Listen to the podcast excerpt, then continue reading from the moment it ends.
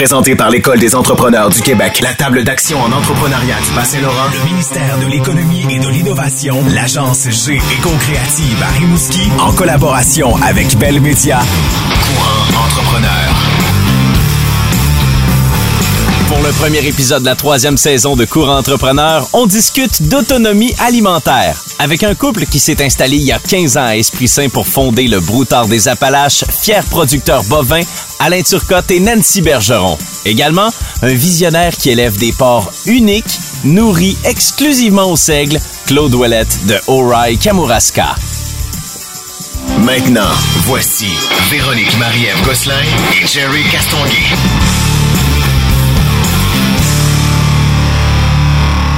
Mais quel plaisir j'ai de retrouver Véronique Marie-Ève Gosselin! C'est à peine subtil le jeu de mots que tu fais. Pourquoi? T'as dit j'ai. Ah, mon Dieu, ben oui, c'est vrai, hein?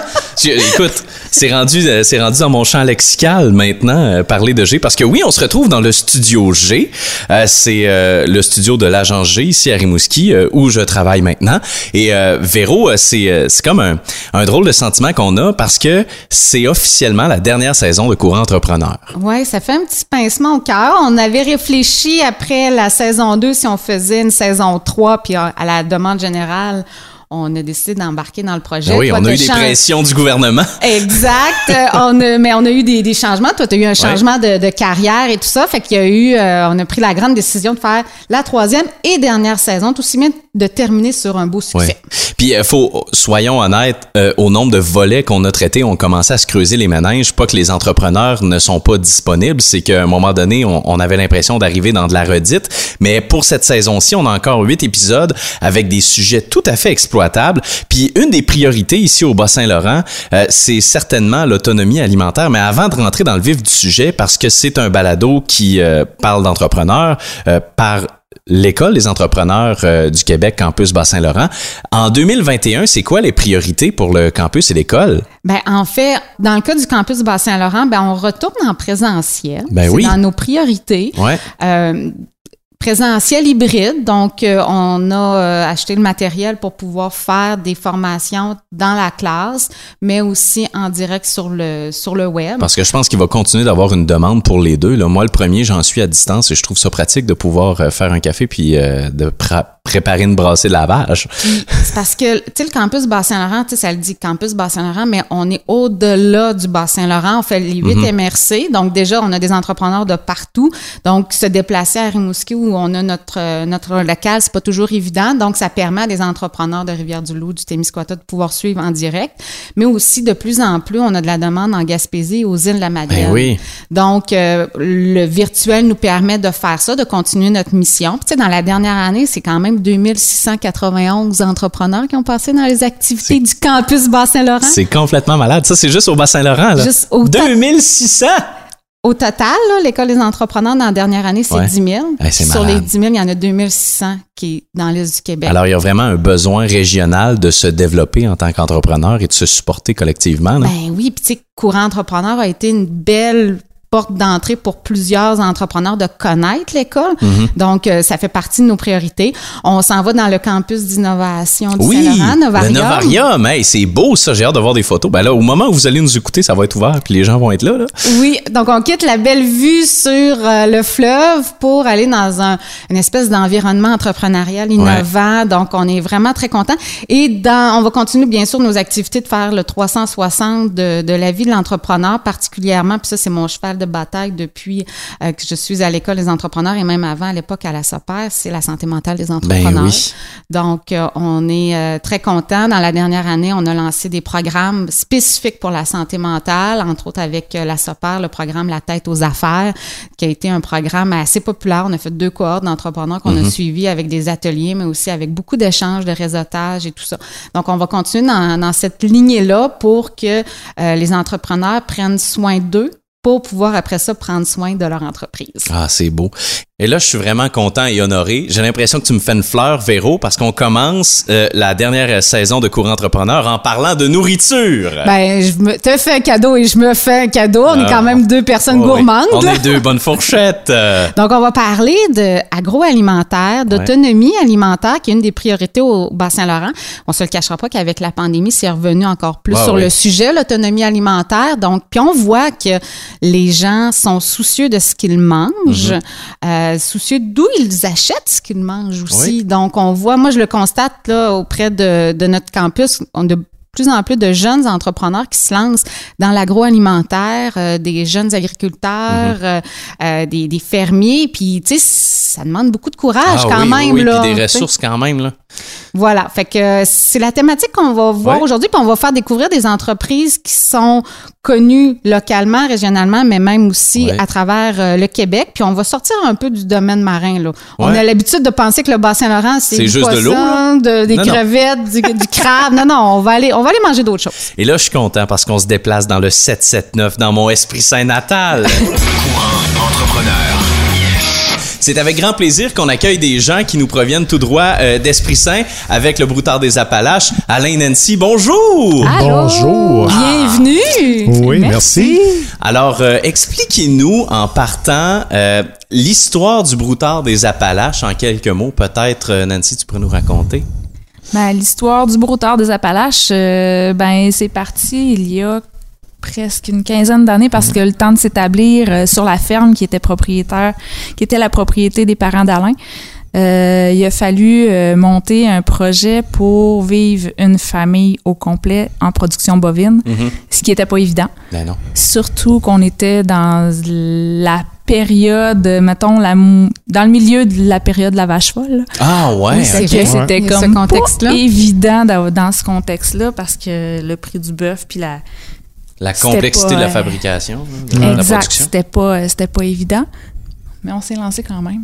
Parce que, dans le fond, Alain, ça date de 1984, quand tes parents ont Ouais. démarré la- une ferme, c'est ça? Exactement. C'était en 84. Mes parents ont démarré euh, la ferme. Mon père était sa, comme menuisier. Puis lui, euh, il voulait avoir comme un petit à côté. Donc, il a décollé une petite ferme. OK, c'était pas Un ça. à ouais. côté comme dire ferme. Ouais, exact. Non, non, c'était juste un petit à côté parce qu'on a commencé en 84 là, avec euh, peut-être 5-6 bêtes, là, tu sais, puis on a, on a bâti un bâtiment, puis euh, ça part de là. là. OK. Donc l'entreprise, là, c'est pas une entreprise qui était déjà existante. C'est mon père qui a parti ça tranquillement. Puis euh, avec les années, ben moi, ben, j'ai étudié à l'ITA, j'ai puis là j'ai travaillé à l'extérieur au ministère de l'Agriculture, puis j'ai tout le temps aimé investir avec mon père sur la ferme. Donc là, on a créé le production FAT, qui est comme un égal à Broutard des Appalaches, OK? Euh, puis ça, je l'ai créé avec mon frère. OK? Puis là, j'ai commencé à investir euh, dans des animaux avec mon père. Tu sais, à côté. Toujours dans le bœuf? Oui, dans le bœuf, exactement. Mon père continuait à travailler, puis on a monté ça. Moi, je travaillais, puis euh, j'allais à l'école, puis en tout cas, et ainsi de suite. Là. Puis, euh, à un moment donné, ben, c'est ça, on s'est, on s'est rendu euh, dans les années... c'est quand qu'on on s'est rendu, c'est on était rendu en, en quelle année qu'on s'est établi? 2000 là? En 2008, on s'est établi, on a fait le transfert des parts de la ferme en, en 2008. C'est ça. Euh, Puis pourquoi? Ben je dois noter que j'étais pas super euh, en- comment est-ce qu'on dirait ça? Enjoué. Enjoué à l'idée de m'établir à Esprit Saint. Ah, ah, ah, ah, OK. J'ai été très très patient. Ah ouais? Et, euh, convaincant, c'est convaincant. Ben, c'est nos enfants, en gros, qui nous ont euh, un peu euh, euh, qui a convaincu Nancy de suivre, là, en tout cas, de- parce qu'on avait tous les deux à Amkoui, on demeurait à Amkoui, tous les deux un bon travail. Moi, j'étais au ministère de l'Agriculture, j'avais un job permanent. Nancy a travaillé pour la MRC. Euh, Ah elle avait ouais. un très bon job. Sécurité d'emploi que Ben vous avez laissé quand même. là. mais euh, tu sais le côté du ministère, on voyait comment ça s'en allait, les clubs les clubs d'encadrement embarquaient beaucoup, le gouvernement voulait délaisser les services conseils, moi je suis technicien. Donc je faisais beaucoup de services conseils. Puis il me restait encore, j'ai fait 15 ans environ ben, au ministère, puis il me restait encore une vingtaine d'années, mais je me voyais pas continuer ce job là puis pas avoir de défi. Ben non, je comprends. Donc, le défi était de partir l'entreprise. Mais comment les enfants vous ont convaincu de vous installer à Esprit Saint? Ben- Parce que ça, ça me semble être des enjeux parentaux. Là. Ouais, ben c'est ça. Dans le fond, les enfants m'ont dit à un moment donné, garde, papa, là, c'est vacances, c'est à Esprit Saint. Les fins de semaine, c'est à Esprit Saint. On Pourquoi peut-tu être à Esprit Saint tout le temps? Exact. Au lieu de se taper à papa, je 2,32 tout le temps. C'est ça, parce qu'on voyageait beaucoup, c'est ça. Puis j'emmenais les enfants avec moi, justement, pour le donner à Nancy ses fins Un de break, semaine. ouais. C'est un peu le l'accord qu'on avait passé. Moi, je traînais les enfants. Puis les enfants, ben, ils aimaient ça, puis tout ça. Puis en tout cas, à un moment donné, ça a été une demande d'eux autres. Ah ouais. Parce que moi, mon inquiétude, c'est ça, c'est que là, euh, mon plus jeune jouait au hockey.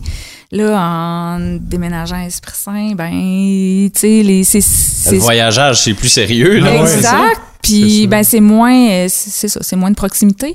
Puis euh, Aurélie la même chose, tu sais, elle était impliquée dans le sport. Fait que Mhm. là, il fallait qu'ils prennent conscience que mais il y avait quand même 8 et 10 ans là. C'était Ah, pas, c'était ouais. pas Wow. vieux là. Fait qu'il y avait vraiment la fibre agricole en eux parce que les deux sont intéressés à reprendre l'entreprise. Ouais. Ben là, c'est ça. Puis chacun euh, de votre famille a vraiment son rôle, même au niveau de la relève, là, euh, que ce soit votre garçon ou votre fille, chacun met à- l'épaule à la roue. Effectivement. Alexis a suivi sa formation au CFP de Montjoli en production animale et en mécanique agricole. Donc, c'est euh, c'est notre super mécano à, à la ferme. Il est à temps plein avec nous depuis le début de la pandémie. Fait que, euh, Puis revenons au broutard des Appalaches. Ouais. C'est quoi le broutard? Ouais. Ah oui, c'est vrai, faut le dire. Parce qu'honnêtement, comme ça, moi, naïvement, au début, avant que je vous connaisse puis que j'achète vos, vos produits, je pensais que c'était un joli nom, tout simplement, d'entreprise. Tu sais, Ça broute. un- Moi, j'imaginais la bête en train de brouter. Ah, broute, broutard, des Appalaches. Mais non, c'est- c'est c'est vraiment quelque chose, là, le Ouais, broutard. ben, c'est ça. Le nom du broutard, ben, c'est que nous, on voulait faire un, animal qu'on était convaincus en travaillant au ministère. Je savais que les animaux qui sont qui consomment des fourrages ont une meilleure euh, qualité de gras pour la santé. Puis dans l'industrie présentement, c'est la viande est bonne, là, très bonne, sauf que au niveau de l'industrie, ben, ça a été beaucoup modifié dû au fait que les animaux consomment beaucoup de concentrés. Ben maintenant. oui. Donc là, ben, c'est ça. C'est que nous, on voulait se diversifier, se démarquer, puis on voulait tout simplement mettre en marché la viande qu'on faisait déjà. OK, c'est ça qu'on voulait faire. On faisait du veau d'embouche. Du veau d'embouche, c'est un veau qui, ça, qui est issu de la mer, puis qu'on élève, puis qui est au pâturage, puis que on, à la fin, ben, il mange encore des fourrages pour euh, le commercialiser par la suite. Donc, c'est ça qu'on fait. C'est- pour ça qu'on l'a appelé le broutard, tout simplement, broutard, brouté, des Appalaches, parce qu'on aimait, parce qu'on dessert une grande partie de la, de la clientèle de toutes les Appalaches, et même plus. Donc, euh, c'est un peu ça le- l'histoire, je pense, hein, Nancy? Oui. Puis dans le fond, Valide. vous faites l'ensemble de la chaîne, c'est-à-dire de l'élevage, l'abattage, la découpe, la production, la vente directement aux clients. Est-ce que ça a toujours été votre objectif de faire le cycle complet? Oui, ben ça a toujours été notre objectif. Il y a seulement que l'abattage là, qui est fait vraiment à l'abattoir de Luceville. Ouais. Euh, puis, euh, ben dans le fond, c'est de, on voulait vraiment boucler, boucler la boucle là, de la naissance jusqu'à la livraison au client. Euh, avoir le centre de découpe, c'est vraiment important pour nous parce que ça nous permet de prendre un échantillon de chacune des bêtes, d'y goûter pour s'assurer de la tendreté, de la saveur, puis du, de la qualité de la viande. Ça vous donne un contrôle ultime sur pas mal tout, là. Exactement. traçabilité aussi. Donc, Ouais. euh, sur les paquets, les numéros sont dessus. Si jamais il y a un problème, ben, c'est facile.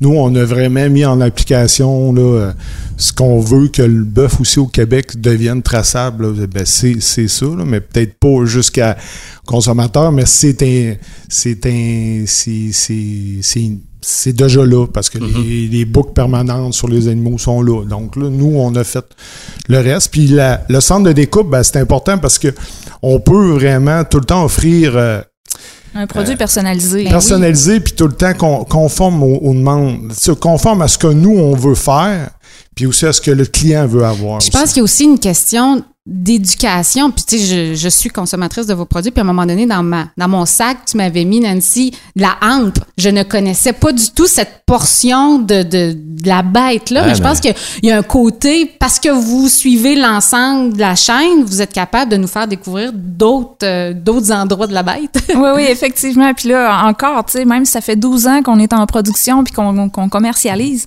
on découvre encore des nouvelles coupes. Encore, oh, on vient de terminer le débitage, là, puis on a découvert la matambre. On a découvert euh, ensuite les tendrons. Euh, fait que, tu sais, c'est des nouvelles coupes qu'on veut faire découvrir aux clients. Ben parce oui. ça, c'est les ethnies de la, de la région qui nous les font connaître, là. C'est c'est vraiment génial, là. Puis le, le centre de découpe, pour vous, est-ce que c'est possible? Est-ce que c'est un genre de diversification de votre offre aussi? Est-ce que quelqu'un peut arriver avec sa viande de chasse pour utiliser le centre de découpe puis vous engager pour ça? Ben, c'est ça. Dans le fond, dans la période de chasse à l'orignal Ouais. seulement, OK. Euh, on permet aux chasseurs là, de nous apporter leurs bêtes pour faire, en faire la découpe. Euh, on peut pas accepter le chevreuil parce que justement, on est en dans, dans cette période-là, on fait la découpe de nos bêtes. Ouais. OK. Donc c'est pour ça qu'on fait pas on fait pas de chevreuil, mais pour l'orignal euh, jusqu'à un certain, une certaine quantité parce qu'on a quand même des limites là. Terminé, là, cette saison-là, en ce moment, là. Et on sent un certain soulagement que ça se termine. Et parlant d'être occupé, euh, avant, c'est un sujet qui est incontournable là, parce qu'on est en 2021. Avant la pandémie, vous offriez déjà des paniers puis de la livraison. Euh, comment est-ce que ça s'est traduit pour vous quand la pandémie est arrivée? Est-ce que vous avez soudainement vu que c'était un produit très en demande puis vous étiez prêt à ça? Comment ça s'est passé? Euh, ben, c'est sûr qu'on a dû s'adapter parce que là, la demande a été très forte. Ouais. Hein? Le- L'engouement pour l'achat local a eu vraiment euh, une belle influence sur, euh, sur nos- l'offre de nos produits. Euh, Puis c'est sûr que euh, on a réussi à faire face. On a été obligé de faire plus de débitage que ce qu'on fait habituellement parce que normalement on fait quatre débitages dans l'année pour justement être capable de travailler, de faire les travaux au champ, de Mhm. s'occuper de l'érablière. Donc les, les livraisons sont vraiment stratégiques par rapport au travail qu'on a à faire sur l'entreprise. Fait que, mais oui, on a réussi à, à- à pallier à la demande, mais c'est ça, on a travaillé fort. Est-ce que là, on sent, bon, euh, la pandémie se termine, puis je le mets vraiment entre guillemets, là, euh, ça ralentit tout ça. Est-ce que ça se maintient quand même la demande ou parce qu'on a repris un certain niveau de vie de normalité, ben là, les gens ont repris leurs habitudes d'avant? Est-ce que les, les gens continuent à, utiliser autant vos services? Euh, ben, je pense que ça se maintient quand même, oui. C'est sûr qu'il y a peut-être eu un certain relâchement, mais euh, au au niveau des marchés publics cet été, là, ça a vraiment été fort Ouais. aussi. là. Mais je pense que les gens, une fois qu'ils ont goûté la différence, euh, parce que c'est notre slogan, ça, goûter la différence. là, une fois que tu y as goûté, je pense que les gens, quand ils retournent à l'épicerie, ben, oups, ils se rendent compte que c'est meilleur chez nous. Est-ce qu'il y a eu un élément déclencheur au courant de votre quand même euh, longue carrière jusqu'à présent? Parce que vous vous êtes beaucoup perfectionné, quelque chose que vous avez implanté qui vous a fait réaliser, hey, ça c'est un bon filon, faut tenir ça, puis ça a amené votre entreprise ailleurs parce que là on parle évidemment des paniers, puis c'est devenu à la mode, euh, de la livraison, de l'achat en ligne. Y a-tu des choses comme ça que vous avez essayé à tout hasard, puis le résultat vous a surpris?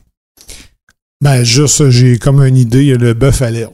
On parle du bœuf à l'herbe, Ouais. même à AEW maintenant, le bœuf à l'herbe. Ben, gars. ben, ça fait 12 ans, nous autres, on en parle, du bœuf à l'herbe. C'est drôle, hein?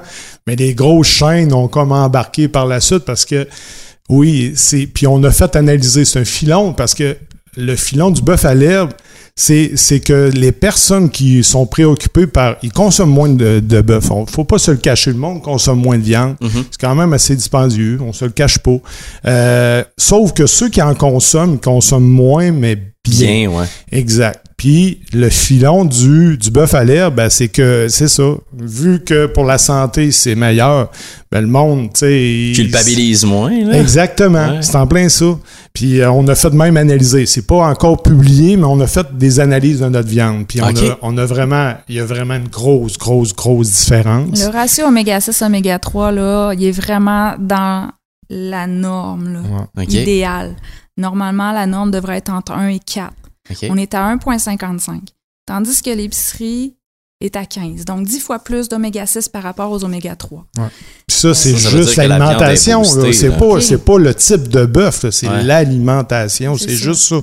C'est juste ce que tu donnes à ton animal, ben, il va transformer ses bons gras, tout simplement. Puis c'est des fourrages. C'est pas compliqué. Là. Donc, nous, notre mission dans l'entreprise, c'est de faire des excellents fourrages de première qualité. Puis. euh, La gestion de- des pâturages aussi. Exact. On a Mhm. une grosse gestion de pâturage en rotation. Ça, c'est Aurélie, notre fille, qui s'occupe de ça. Euh, puis c'est ça. Euh, le- Puis le foin, les récoltes, ben Alexis est beaucoup là-dedans. Moi, je suis là aussi, mais je veux dire, on délègue tranquillement à notre élève qui, qui sont là. là. Donc, euh, c'est ça. C'est- intéressant. Et là, euh, intéressant. on parlait d'Aurélie tantôt, puis moi j'avais dans mes notes Aurélie Lac des Aigles. Pa- euh, pa- Parlez-moi de ce développement-là à 8 km d'Esprit Saint.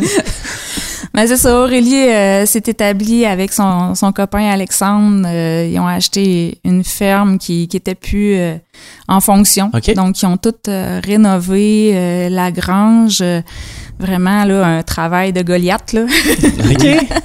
Puis euh, maintenant, ils ont une cinquantaine d'aniels en production. Donc, ils sont en production ovine euh, dans le but de faire des F1. Les F1, dans le fond, c'est un croisement de deux races pures pour les éleveurs du coin parce qu'il manquait de, de fournisseurs de, Ah ouais. de- d'aniels là, pour euh, remplacer le, le remplacement de troupeaux, là, finalement. Fait que, euh, On parle beaucoup de, de, de manque de relève, particulièrement dans le domaine agricole. On comprend que dans votre cas, c'est pas trop un problème. Vous avez la chance d'avoir euh, votre fils et votre fille qui, qui mettent la main à, la pâte et tout ça. C'est quoi les projets d'avenir pour le, le broutard des Appalaches, l'entreprise? Ben, le projet d'avenir, c'est que nous, ce qu'on va faire, c'est euh, ça, justement, Aurélie est établie au lac des Aigles. Euh, Alexis, ben, c'est sûr qu'il veut, il veut avoir, euh, il va être notre élève dans l'entreprise, mais Aurélie aussi, il veut être, tu sais, Aurélie, elle, c'est le projet, c'est peut-être plus pour son, son copain. Oui, elle est bien intéressée, là, puis elle est avec, mais Aurélie a autant de, de, de, de chances d'avoir des, des parts de notre entreprise, elle est très intéressée. Euh, L'avenir, c'est quoi? Ben, c'est nous, c'est de- d'établir nos jeunes, de se faire un parc de machinerie qui va permettre de tout faire le, tra- le travail à faire dans les champs ensemble. Tu sais, c'est de même qu'on voit ça. Puis ça, c'est un là. modèle d'entreprise qui existe déjà, euh, comme les Lavoie Banville, j'y mentionne, mais les autres, c'est un peu ça. Euh, Lavoie Banville à Saint-Narcisse, c'est T'as pas ça. besoin d'avoir deux packs, deux parcs de machinerie. là. Exactement. Un parc, puis euh, souvent, c'est ça qui coûte le plus cher. Donc, Ah ouais. puis tu as du monde de qualifié pour les faire fonctionner. Donc, nous, c'est c'est ça. Puis euh, Aurélie et Alexandre, ils ont un projet d'agrandissement, un projet de, de- En tout cas, ça bouge beaucoup, puis c'est vraiment ça. là. C'est d'établir notre monde tranquillement. Puis peut-être de hausser notre boucherie un peu là, pour euh, aller chercher. Ouais, Il faut tout offrir le monde plus hein. de, Ben de oui. services au niveau de la boucherie, là, peut-être l'offrir à d'autres producteurs qui prendraient, mettons, un permis pour notre établissement pour transformer leurs produits à eux. C'est combien d'employés en ce moment que vous avez? Ben, à temps plein, on est trois. OK. C'est sûr qu'au niveau de la boucherie, quand on est dans le, dans le débitage, on a quatre employés supplémentaires. Mm. Mais euh, sinon, ben Aurélie est tout le temps aussi là, elle, elle est pas salariée chez nous, mais tu sais, elle vient nous donner main forte. Ben, elle est quand même tout le temps là euh, au marché public. Euh, C'est sûr que là cet été, elle était pas là parce qu'elle était, euh, elle est devenue maman. Ah, Donc euh, c'est ça. Euh, mais c'est ça. Ils sont là. Ils sont là. puis la sériculture est quelque chose qui vous intéresse aussi? bien oui, sûr. C'est vrai. C'est vrai, la sériculture, je pense, tout à l'heure, tu me disais, là, c'est qu'est-ce qu'elle allait être Ouais. de le broutard. ça, Ben, c'est ton sûr. nouveau projet de fin de semaine? ou c'est quoi? Euh, la sériculture, fait. la sériculture a toujours été là. Ouais, toujours été là depuis le début. C'est que euh, la sériculture, au début, ben, c'était à Chaudière. Ça fait des années qu'on fait ça. Là, donc, On euh, c'est récoltait l'eau d'érable avec les chevaux. C'était Ouais, pour votre ça. consommation familiale, Ouais, probablement. exactement, ben, un petit aussi peu. à On nos en vendait un clients. peu, mais sauf que là, au moment donné, ben, c'est le temps. Tout le temps, l'en- une entreprise, c'est n'importe quelle entreprise, c'est la gestion du temps de personne. Ben oui. comment réussir à tout faire puis à bien vivre là-dedans. Donc, euh, c'est ça. Nous, ben, dans une année, ben, on est très compartimenté. Donc, le printemps, ben, c'est ça. C'est la sériculture à partir du mois de février. Euh, de décembre jusqu'à février, c'est le bois. On exploite le- la forêt aussi. Euh, puis ensuite de ça, ben, on rentre dans la sériculture. Là, présentement, on a 3000 hectares. On a, euh, on a le, le- le- on a un quota avec euh, la fédération. Puis là, ben là, on a fait une demande pour doubler notre production parce qu'il va y avoir une émission de 7000 hectares. Sept là. OK, millions. quand même. 7 millions, excusez. Ouais, 7 millions. Donc, euh, c'est ça. Oui, on a des projets d'agrandissement. Ah, Ouais, ouais. cool. Euh, si euh, il y a des, des, des gens qui, qui, qui nous écoutent puis qui sont comme vraiment intrigués par justement la, la viande avec euh, euh, juste de l'herbe puis tous les produits puis les coupes différentes et exotiques que vous proposez, il y a le www.lebroutarddesapalaches.com pour euh, pour visiter.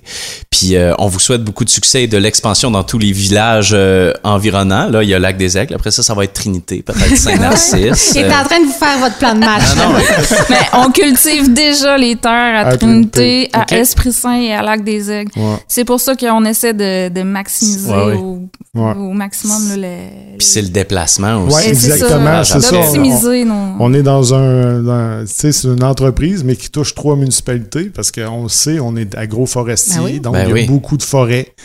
Mais tout ce qui est terre cultivable, on s'en occupe là pour euh, les, leur donner une vie. Puis ce que je trouve in- intéressant avec votre modèle d'entreprise, c'est que vous êtes un couple. Euh, je- vous êtes très jeune, malgré que vous venez de nous annoncer que vous êtes grands-parents, vous Ouais. êtes jeunes aussi. Puis vous- on sent le plaisir de le Ouais. faire. C'est. De la job, là. Ben oui, euh, tu sais, dans la catégorie, je me lance en affaires, peut-être pas dans le domaine agroalimentaire en premier que je penserais, parce qu'on a l'image que c'est, tu sais, le travail à la terre, c'est exigeant et tout ça, mais vous semblez avoir tellement de plaisir à travailler ensemble d'ailleurs, je pense. Ouais. Mais c'est sûr qu'on a chacun nos champs de- d'activité. là. Moi, je m'occupe plus commercialisation, transformation, euh, comptabilité et tout ça. Alain, lui, c'est vraiment plus là, au niveau de la, de la gestion du troupeau, puis euh, érablière et tout ça. là. Que, Avec l'aide des, des deux jeunes. Puis, Ouais. euh, puis la commercialisation en passant, là, si on n'a pas un, on n'a pas Ben l'autre. hein, c'est parce ça. que Non, si non, c'est ça. C'est vraiment. Tu un- produis pourquoi sinon? Exact. là. Donc, la commercialisation, ça prend quelqu'un qui s'en occupe parce que c'est une job à temps plein. là. Si tu vas en vivre, là, c'est incroyable. là. Faut jamais tu lâches les. Euh, tout ce qui est tout ce qui est euh, publicité sur sur le net euh, le Le site web, les marchés. les marchés tout tout Ben, c'est incroyable donc euh, faut être deux Ben, je vous remercie d'être passé merci. dans le studio Merci G. beaucoup. Euh, on ben, aura merci certainement l'occasion de se recroiser, peut-être autour d'un barbecue, je l'espère. merci beaucoup Merci.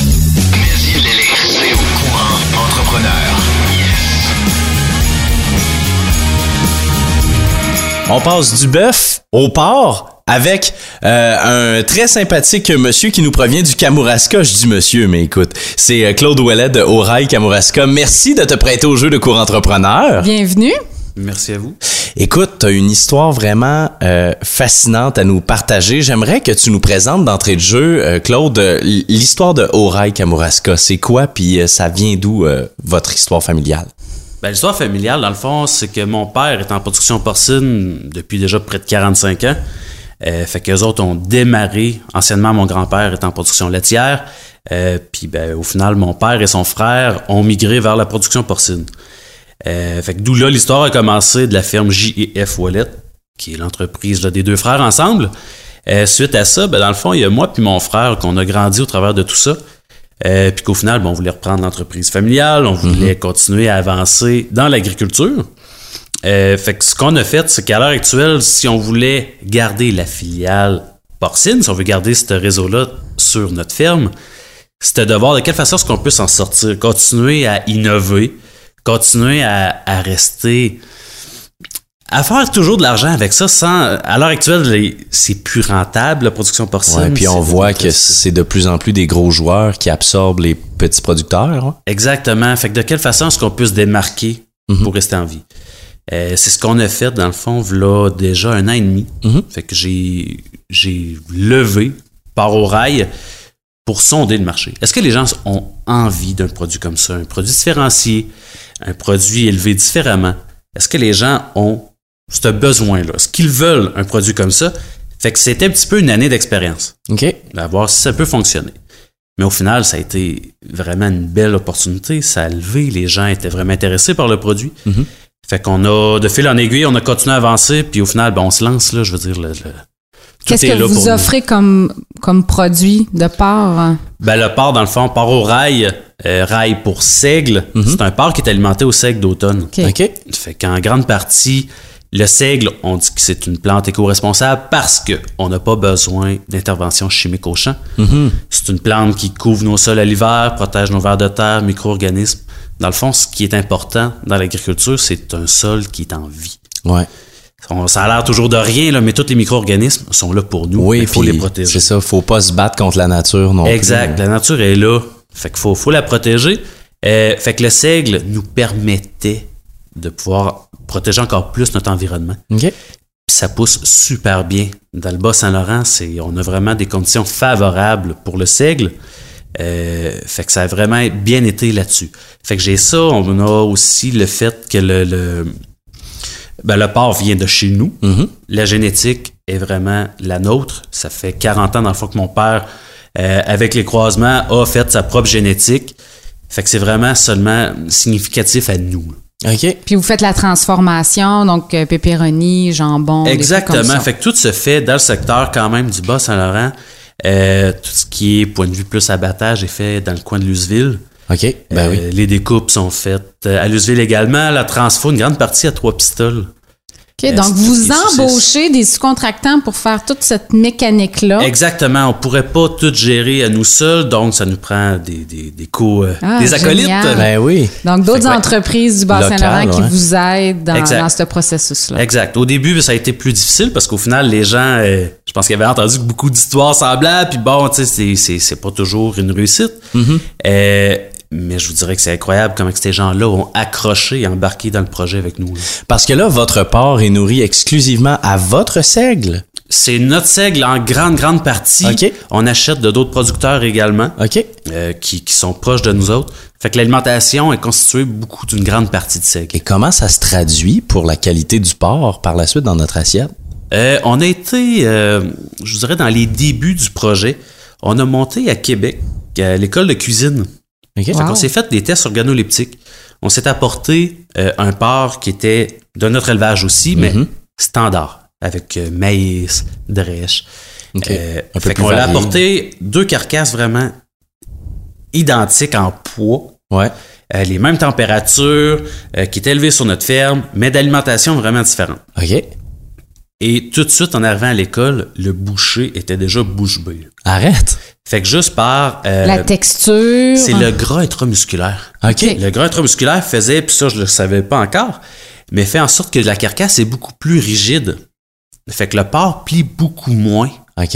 avec euh, notre alimentation sec, donc le persillage est beaucoup plus présent. Ah ouais. Ce qui fait une grosse différence. Suite à ça, j'ai trouvé que la couleur est très, très, euh, très différente également, plus rouge à l'œil. Euh, puis finalement, ça s'est terminé avec un- le chef en cuisine à l'école là-bas, que selon lui, le porc traditionnel a un goût plus acide, Ouais. versus le porc au rail qui a un goût un peu plus noisette. Ah, c'est intéressant, ça. Fait que ça a vraiment été intéressant. J'a- J'allais à ce, ce test-là avec une espérance Mhm. d'une petite différence. Mais pas autant, été là. incroyable. là. Mais non, on était vraiment, ça- vraiment surpris. Ça fait penser au jambon ibérico qui, euh, qui est nourri aux noisettes seulement. Au bout de la ligne, tu as vraiment un impact sur la qualité et le goût de la viande. Ouais. Est-ce que c'est possible pour vous, au moment où on se parle, d'avoir un taux de réussite à 100% avec ces porcs-là, de pouvoir les nourrir exclusivement à ça ou... Et éventuellement, c'est quelque chose qu'on aimerait faire. On pourra jamais dire qu'ils vont être nourris 100% avec le seigle Mhm. parce qu'il va manquer euh, De Des ressources, nutriments, les des nutriments, choses. les minéraux et tout.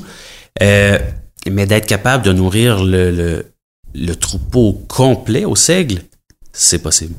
Mais vous, quand, euh, quand même, si c'est pas possible en ce moment, vous réussissez à faire affaire par votre modèle d'affaires qui est un peu différent. Vous en gardez une partie qui est nourrie presque exclusivement au seigle, mais l'autre partie, s'il y a des interventions, qu'est-ce que vous faites avec euh, ce- ces viandes-là?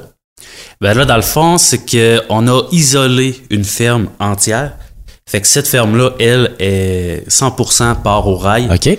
Euh, donc, du moment qu'on a une intervention, le, le porc est malade, on doit intervenir. Ben on doit oui. faire un vaccin. Tu soignes ta bête, là. Exact. Le porc n'a pas le choix, est sorti du circuit au rail. OK. Fait que va s'en aller sur le circuit commercial, euh, va aller dans les abattoirs traditionnels. Mhm. Fait que c'est comme ça qu'on s'assure de garder notre meilleure qualité dans le porc au rail, puis de- d'avoir un meilleur contrôle là, sur ce Ouais, qu'on vous- le commercialise. Vous faites du profit quand même, fait qu'il n'y a pas de perte vraiment, là. Exact.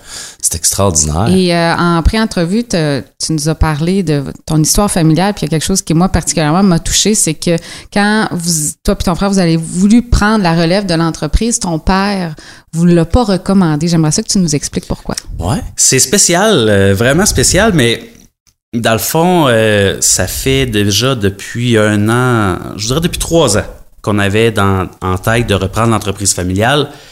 Euh, puis mon père, ben, on- il a vécu les bonnes années de l'agriculture, mais présentement, c'est devenu vraiment quelque chose d'énormément difficile, qui, qui, qui est dur d'aller de l'avant. Très industriel. Ouais. là. Puis mon père, ben, dans le fond, il, il voit tout ce qui se passe, tout ce qui nous entoure. Mhm. je, je, je compare un petit peu l'agriculture à la chaîne alimentaire. Puis présentement, l'agriculture est en bas de la chaîne alimentaire. Ben oui. Ouais. Donc, tout le monde peut un peu manger sur ton dos, mais toi, tu peux plus manger personne, tu es en bas. Mhm. Fait que c'est devenu très difficile, euh, autant monétairement que mentalement. Ce qui fait en sorte que ben, mon père nous, nous déconseillait de se lancer en agriculture. euh, voyait, dans le fond, on est des gens quand même qui ont du potentiel. On peut faire n'importe quoi dans notre vie. Il suffit juste d'être d'être fonceur. Ouais, vous êtes habitué autre travailler chose. fort, là. Exact. Fait que lui, il regardait ça d'un mauvais œil. Il nous conseillait d'aller vers autre chose, d'avoir un horaire plus régulier. Comme les Une gens. stabilité. C'est normal, c'est ça. Euh, mais on n'a pas été élevé là-dedans. On a été élevé vraiment à être des entrepreneurs, à être des gens qui, qui, qui avancent selon nos actions. Parce qu'au final, dans la vie, peu importe ce qu'on va faire, à chaque action, il y a une réaction. Mais on a été élevé dans ce modèle-là. Mhm. Fait que pour nous, c'était comme pas vraiment une, une optique de devenir autre chose que, que- qu'agriculteur, qu'être autre chose qu'entrepreneur. Fait que euh, au final, mon père est toujours en train de nous dire que bon, on devrait peut-être pas reprendre, mais bon, euh, on s'est lancé quand même. Parce qu'il sait, votre père, que c'est beaucoup d'efforts. Puis, tu sais, si on remonte dans le temps, les producteurs euh, porcins, euh, tu nous parlais l'histoire dans ton village. Toi, quand tu étais petit, je veux pas dire que c'était ostracisé, mais vous étiez quand même intimidé parce que vous étiez une famille, les Ouellettes, de producteurs porcins. Exact. Ben, quand j'étais plus jeune, on se mentira pas, le printemps, c'était l'épandage du lisier. Ben oui. Euh, Ça sent? ça sent. Ouais. Ça sent très fort. Puis quand le- les, les citernes passaient devant l'école, on se faisait vraiment oppresser. Là. Mhm. C'était Ah, les wallettes, ça sent. Ça sent, Ça sent ce que ça sent, là. Ça sent ce que ça sent. Euh, puis sans nécessairement le faire paraître, ça m'atteignait beaucoup. Ben Ben, oui. c'est sûr. C'est de l'intimidation pure et Oui. simple, Ah, ça. ouais. Puis ben je le montrais pas, j'essayais de rester fort malgré tout, mais ça me faisait quelque chose. Puis finalement, ben j'ai mes enfants qui sont qui sont présents. Et puis ma petite fille qui a commencé l'école l'année dernière, j'avais peur pour elle, j'avais peur qu'elle se fasse oppresser par ça, j'avais peur de la réaction des autres. Ce qui puis au final, c'est carrément l'inverse qui s'est passé. Arrête, hein, ouais. Ouais. Fait que la mentalité a vraiment changé. La là. mentalité a changé. Maintenant, là, les, les jeunes, c'est Ah, j'ai goûté le pepperoni à ton père. Euh, ah, ta viande à michoui est vraiment bonne. Ah, wow. Fait que ma petite fille, là, c'est. Non, ouais, elle présente. euh, c'est elle qui, qui, qui est la fille de la saucisse des Wallet. Je trouve ça euh, assez particulier depuis euh, plusieurs années. Tu sais, il y a l'arrivée des émissions Les Chefs. On met en valeur beaucoup nos chefs restaurateurs. Tu sais, ceux qui transforment Ouais. euh, la nourriture. On a des chefs d'exception, entre autres au Bas-Saint-Laurent et tout ça. Puis, c'est quand tu parlais de la chaîne alimentaire que les producteurs euh, sont en bas de l'échelle. On met, on valorise beaucoup nos, nos restaurateurs, mais très peu nos producteurs de porc et tout ça. Comment tu sais, ça doit être un peu frustrant de voir ça que, tu sais, c'est vous autres, dans le fond, là, qui- à la sueur de votre front, qui, tra- qui fait en sorte que la matière première sort pour qu'un chef sorte euh, en lumière avec vos, votre propre produit. là. ben, faut pas le voir comme ça. Je pense qu'il faut vraiment plus y aller avec euh, une complémentarité. Le chef cuisinier, s'il serait pas là, on serait pas capable de faire valoriser ce qu'on produit. C'est vrai.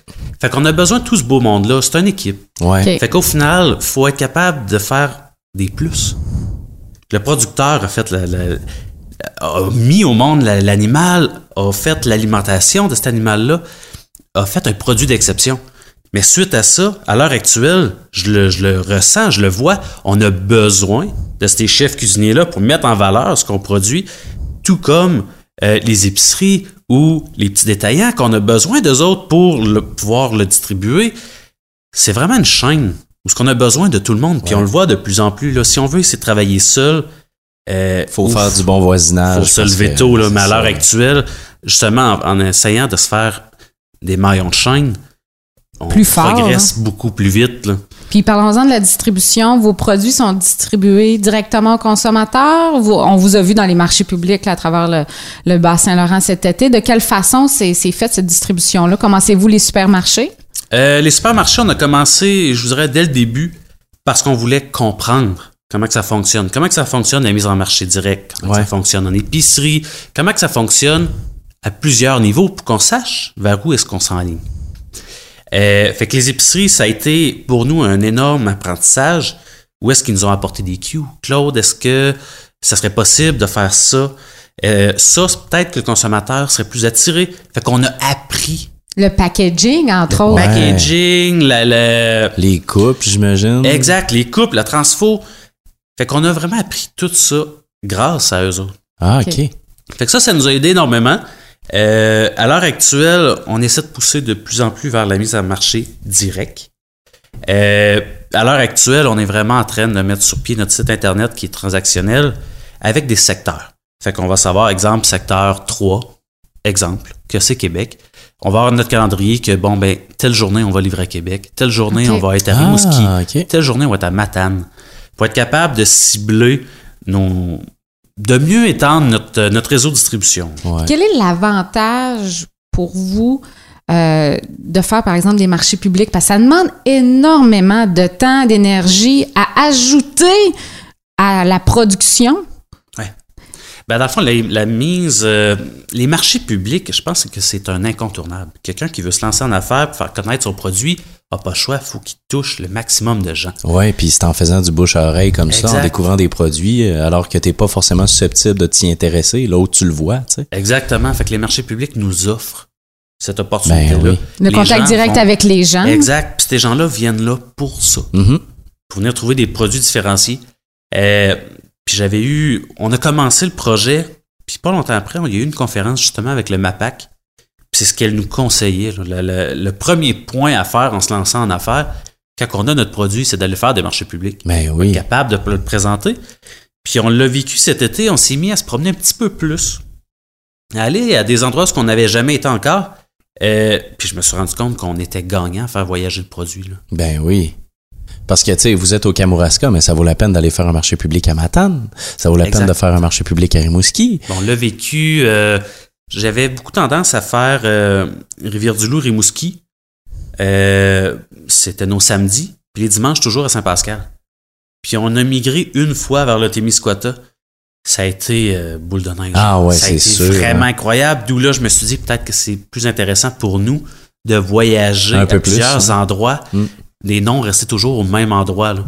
Fait que faire voyager le produit de plus en plus. Et tu parles beaucoup de, de bon voisinage puis de collaboration avec euh, l'abattoir de Luceville, par exemple, avec euh, des transformateurs euh, à trois pistoles. Euh, non seulement vous faites des collaborations comme ça avec la production porcine puis la transformation, mais votre seigle aussi, vous avez développé un beau partenariat avec la distillerie Saint-Laurent? Oui. Ben dans le fond, c'est là que ça a commencé, le seigle. OK? Euh, le seigle, on, on cherchait une culture pour nous aider à, à, à compléter, je dirais, notre, euh, notre rotation de culture. OK. Fait que le seigle, en étant semé l'automne, nous enlevait des charges de travail pour le printemps. Ben oui. Fait qu'on a commencé de cette façon-là. Suite à ça, ben, j'ai eu Malte Brou, Oui. qui est euh, de Cabano, qui nous a donné le contact de Distillerie Saint-Laurent, qui cherchait du seigle. Oui, oui, oui. Fait que c'est comme ça qu'on a euh, abordé euh, la distillerie Saint-Laurent. Euh, L'histoire a commencé vraiment comme ça avec eux autres. Fait qu'on s'est, on a acheté l'équipement pour être capable de, de, de faire le nettoyage de nos grains. On a commencé avec un vieux crible en bois qu'il y avait dans le temps de nos grands-parents. là. Euh, qui- marchait bien. Exactement, ça marchait bien. Le, normalement, dans ce temps-là, il tournait le crible à Ouais, la ouais, main. ouais. Mais là, on l'a modifié pour mettre avec un moteur. Bref, ce petit crible-là, l'année que j'ai donné du travail, je suis certain qu'il a travaillé plus que dans toute sa vie. Ah, c'est extraordinaire. Fait que c'était vraiment un retour aux sources. Euh, c'est comme ça qu'on a commencé à fournir euh, Distillerie Saint-Laurent pour leur rail whisky. OK. Fait que c'est comme ça que ça, ça a commencé pour le seigle. Suite à ça, ben là, vous comprendrez, part au rail, Ben oui. rail whisky. Euh, c'est, je vous dirais que moi, personnellement, ça fait 13 ans que je suis en affaires, Mhm. Que j'ai commencé vraiment à la base à faire des céréales, euh, à essayer de compléter un petit peu dans les mêmes traces que mon père, à faire grossir mon entreprise. J'avais jamais trouvé de nom pour l'entreprise. OK. Ça faisait 11 ans. Je cherchais un nom, puis je marchais encore avec une compagnie numéro. OK. Ça cliquait pas. Ça écoute. cliquait pas. J'avais beau chercher. Non, ça venait pas. Puis finalement, ben, les gens m'ont toujours dit de mettre d'avant le Kamouraska, que c'était quand même connu beaucoup en Ben ville. oui. Ouais. Fait que je trouvais ça important de mettre le Kamouraska. J'ai toujours voulu mettre une trace de, notre- de nos noms. Mhm. Donc, O pour Wallet. Et voilà. Fait que vous comprendrez que part au rail, O pour Wallet, Ah rail ben. pour Ah. seigle du Kamouraska, ben c'est de là qu'on vient. Oh, wow. Et là, c'est quoi la suite pour euh, Port-au-Rail Kamouraska pour les prochaines années? Parce que là, vous avez le vent dans les voiles. Qu'est-ce qu'on vous souhaite? On souhaite du bonheur pour commencer. Je pense que c'est la Ça base. commence bien. Je pense que c'est bien parti, oui. Mais euh, non, je vous dirais que euh, là, on est vraiment sur la dernière ligne pour acheter l'entreprise familiale qui est à Mhm. mon père et à son frère. Euh, on est vraiment là en train d'acquérir tout ça. Euh, je pense qu'il faut, faut, faut, faut pas se mettre. Je veux pas me mettre de vision parce que je veux pas me mettre de barrière. Je laisse vraiment ça ouvert. Toi, une planification stratégique, là, ça te tente pas, là. Ben non, parce qu'au final, je me dis, j'ai toujours la, la seule limite qu'on peut se donner, c'est celle qu'on s'impose. Ouais. Je veux pas m'en imposer. Fait qu'on on avance pas après pas. Je m'arrange pour qu'avant de faire un pas, mon solage soit le plus dur possible. Ouais, c'est beau, ça. Avant de faire un pas d'avant. Mm. Fait que c'est vraiment un petit peu ça la philosophie, mais ce qu'on aimerait vraiment, c'est d'être connu au Québec au complet. Et si, euh, pour terminer, euh, on pose tout le temps cette question-là euh, aux entrepreneurs qu'on rencontre, si tu avais un conseil à donner à des jeunes agriculteurs, peut-être relève familiale pour se lancer en affaires, ça serait quoi? Je pense que je reviendrai avec la même phrase que je viens de vous dire. La seule limite qu'on peut franchir, c'est celle qu'on s'impose. Fait qu'il faut pas avoir peur d'avancer. Yes. Wow. Faut y aller avec son. Faut, Je pense qu'en étant entrepreneur, je pense que c'est typique. On a quelque chose en dedans qui se passe qu'on peut pas expliquer, que les gens ne comprendront pas toujours. C'est des Mais- drôles de bébites, les entrepreneurs. Ouais, on a ouais, un ouais. sentiment qui fait oh, oh, non, va pas là. On le ressent. Un L'instinct. L'instinct est vraiment très fort. Puis autant que certains vous diront peut-être de pas, euh, de pas se fier à l'instinct, mais je pense que non. Fiez-vous à votre instinct. Ouais, c'est cool. Eh ben, merci. Claude, je te souhaite bon succès Merci. et euh, je sais où je vais aller chercher ma prochaine longe.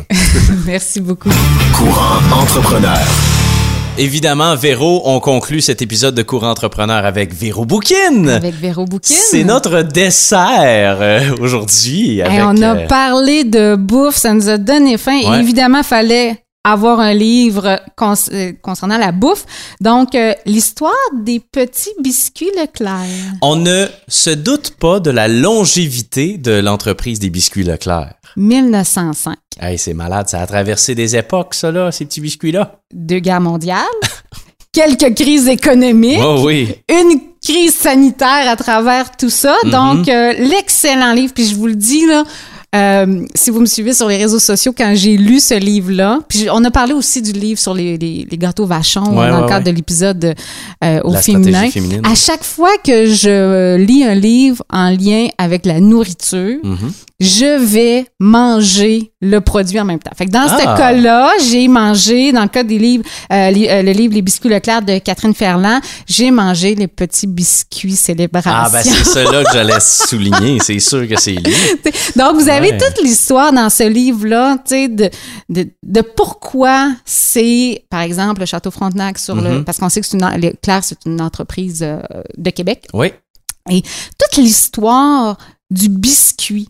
Tu sais, on, on- toi puis moi, tu sais, on a les, on, on pense biscuit, t'as les pépites de chocolat de Monsieur, Ah ouais, ouais, ouais. Monsieur Christie, des choses comme ça. Mais on ne sait pas qu'il y a une histoire. C'est comme, ça me fait beaucoup penser à l'histoire des, euh, des petits beurres lus qui est, qui est Oui, français. oui, c'est oui, l'équivalent un peu là au, au Québec. Donc, tu sais, toute cette histoire-là à travers, oui, le biscuit, mais la boîte.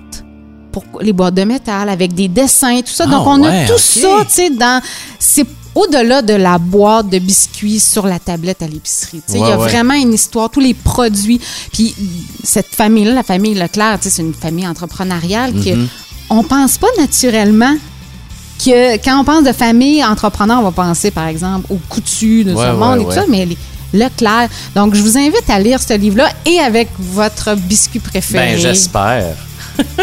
On se retrouve pour un autre épisode et euh, ben d'ici là, videz la boîte. Courant entrepreneur.